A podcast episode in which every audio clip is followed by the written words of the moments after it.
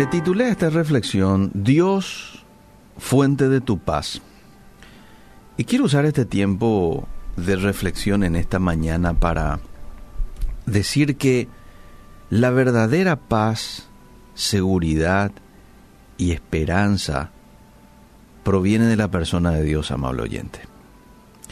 Si mi estabilidad dependiese de cosas externas, dependiese del dólar, dependiese de... ¿eh? Entonces tengo que decirte que tengo una estabilidad muy frágil, muy cambiante. Hoy estoy bien, mañana estoy mal, después estoy bien otra vez, ¿verdad? El salmista la tenía clara. Y él dice en el Salmo 91, que me parece un salmo muy oportuno para leerlo y memorizarlo en este tiempo que estamos pasando como país. Dice en el verso 2, diré yo a Jehová, esperanza mía y castillo mío, mi Dios en quien confiaré.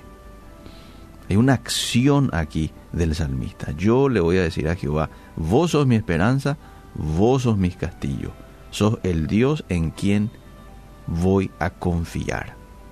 Y mira lo que dice después, Él te librará del lazo del cazador, de la peste destructora con sus plumas te cubrirá y debajo de sus alas estarás seguro. Escudo y adarga es su verdad. No temerás el terror nocturno, ni saeta que vuele de día, ni pestilencia que ande en oscuridad, ni mortandad que en medio del día destruya. ¡Wow! Esta es la paz que experimenta una persona que habita en la presencia de Dios. Porque no te vayas a olvidar del verso 1 de ese capítulo 91. El que habita al abrigo de Dios. No es el que visita, ojo, es el que habita. Y es aquel que toma la decisión de poner toda su confianza en Él. Por eso dice ahí, diré yo a Jehová, una acción del salmista. Esperanza mía, castillo mío, mi Dios, en quien confiaré. Yo ayer le decía a una persona, estoy triste porque si realmente todo este tema del coronavirus proviene del nuevo orden mundial, como hoy muchos están diciendo de que eso es así. No sé, no me consta. Pero si realmente es así y proviene de ellos, eh, para generar psicosis, para generar temor, para generar inestabilidad, lo que me pone triste es que cumplieron con su objetivo. Ayer la gente entró en psicosis. Ayer la gente entró en pánico por lo menos en el supermercado donde yo voy, no había ni estacionamiento. Ya no había carrito, porque la gente agarraba dos, tres carritos y ahí empezaban a cargar. Es decir, la gente estaba como loca el día de ayer. En la calle había un ambiente de preocupación. Había un ambiente así, eh, se sentía algo en el ambiente, ¿verdad? Y claro, varios medios a excepción de algunos, este por ejemplo, pero varios medios echándole leña al fuego, ¿verdad? Entiéndase el fuego por la desesperación de la gente, ¿verdad? Y los periodistas que hablaban luego con ese tono como si fuera que en dos horas más se viene el fin del mundo, una cosa así era. Yo, yo no digo, haz lo que tenés que hacer. A ver, si vas a estar varios días en la casa por una disposición del gobierno, bueno, anda, provisionate, ¿verdad? Date al súper, compra, pero hacelo tranquilo. Una cosa es hacer lo que tenés que hacer afanado, preocupado, y otra cosa muy distinta es hacer lo que tenés que hacer con un espíritu tranquilo, con un espíritu sosegado. Esa es la manera que Dios quiere que nosotros actuemos en estos tiempos. Esa es la cultura del reino, amable oyente. Filipenses 4:6, texto que me encanta. por nada estéis afanosos. Por nada. Ni por coronavirus, ni por dengue, ni por necesidades que se puedan presentar en el camino. Por nada estéis afanosos. Pero mira lo que te presenta en la Biblia. Mira lo que Dios te plantea.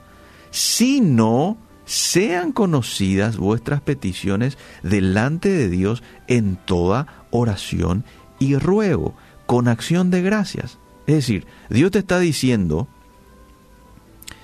y en parte aquí eh, podemos nosotros estar tranquilos de que el afán y la preocupación forma parte del ser humano, de esta naturaleza caída. Pero yo tengo que tomar la decisión de no afanarme como a través de la presentación a Dios, a través de la oración. ¿Se entiende? O sea, Dios no te está diciendo quédate con esa preocupación, exteriorizalo, pero exteriorizarlo a la persona correcta, con Dios, con aquel que sí te puede dar una solución definitiva. Ora, ora y no te olvides de la acción de gracias. ¿Qué va a venir como fruto? El verso 7. Y la paz de Dios, que sobrepasa todo entendimiento, guardará vuestros corazones y vuestros pensamientos en Cristo Jesús. La clave para disfrutar de una paz completa, verdadera, genuina, inquebrantable, está aquí en este pasaje. Dejando mi preocupación a Dios mediante la oración, haciendo lo que yo tengo que hacer, pero sin preocupación, porque yo ya se lo deposito a Él. Y mira cómo tiene relación este pasaje con el Salmo 55, 22, que dice, deja tus preocupaciones al Señor y Él te mantendrá firme. Nunca dejará que caiga el hombre que le obedece. Hoy quiero animarte con estas palabras, amable oyente. No vayas a caer en la desesperación en la cual mucha gente está. Usa el recurso que tenés, la oración, la acción de gracias, el permanecer en la voluntad de Dios. Esto es obediencia. Nunca dejará que caiga el hombre que le obedece, dice el pasaje. Hmm. Ocupate en hacer esto y deja a un lado la preocupación. Y sé intencional con esto. Seamos intencionales. Hoy decido no darle lugar a la preocupación en mi mente. Lo voy a rechazar y me voy a llenar de Dios, me voy a llenar de su palabra. Voy a estar en contacto con Él en todo tiempo, en todo momento. Esa es la clave. Y no te olvides de que todo esto que estamos pasando a nivel país es una excelente oportunidad que vos, como hijo de Dios, tenés de marcar la diferencia. Hmm.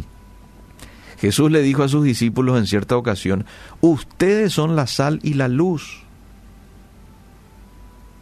Ambas cosas marcan muy bien la diferencia. La sal marca la diferencia en una comida, la luz marca la diferencia en un cuarto oscuro. Bueno, vos también estás llamado a marcar la diferencia. Entonces hoy, cuando vayas al trabajo, que la gente note una paz inquebrantable en vos Aleluya. Que note el gozo del Señor, el cual es nuestra fortaleza. Si eso la gente ve en vos, eso les va a llamar la atención y va a llegar un momento que te van a preguntar, che, ¿por qué vos estás tan tranquilo? ¿Por qué tenés así esta paz inquebrantable? ¿Cuál es el secreto de esto? Y ahí tenés toda la puerta abierta para hablarles de tu relación con Jesús.